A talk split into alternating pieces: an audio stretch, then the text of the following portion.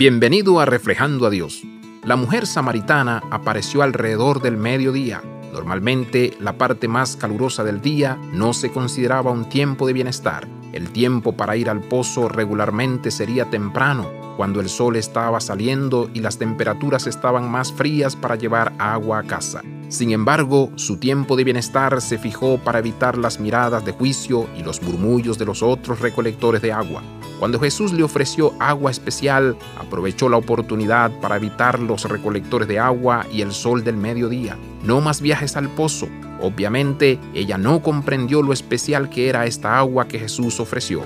También tuvo dificultades para entender la explicación de Jesús de lo que era la adoración verdadera en una relación con Dios. Seamos realistas, ella no tuvo mucho éxito en el departamento de relaciones. La verdadera adoración requiere tanto espíritu como verdad no tiene nada que ver con los antecedentes culturales, no se limita a un lugar como un templo o una montaña. Dios busca adoradores verdaderos que lo adoren en espíritu y verdad. La verdad se convierte en alimento de la palabra de Dios. Esta verdad nos mueve a alabar y amar a Dios en relación con Él.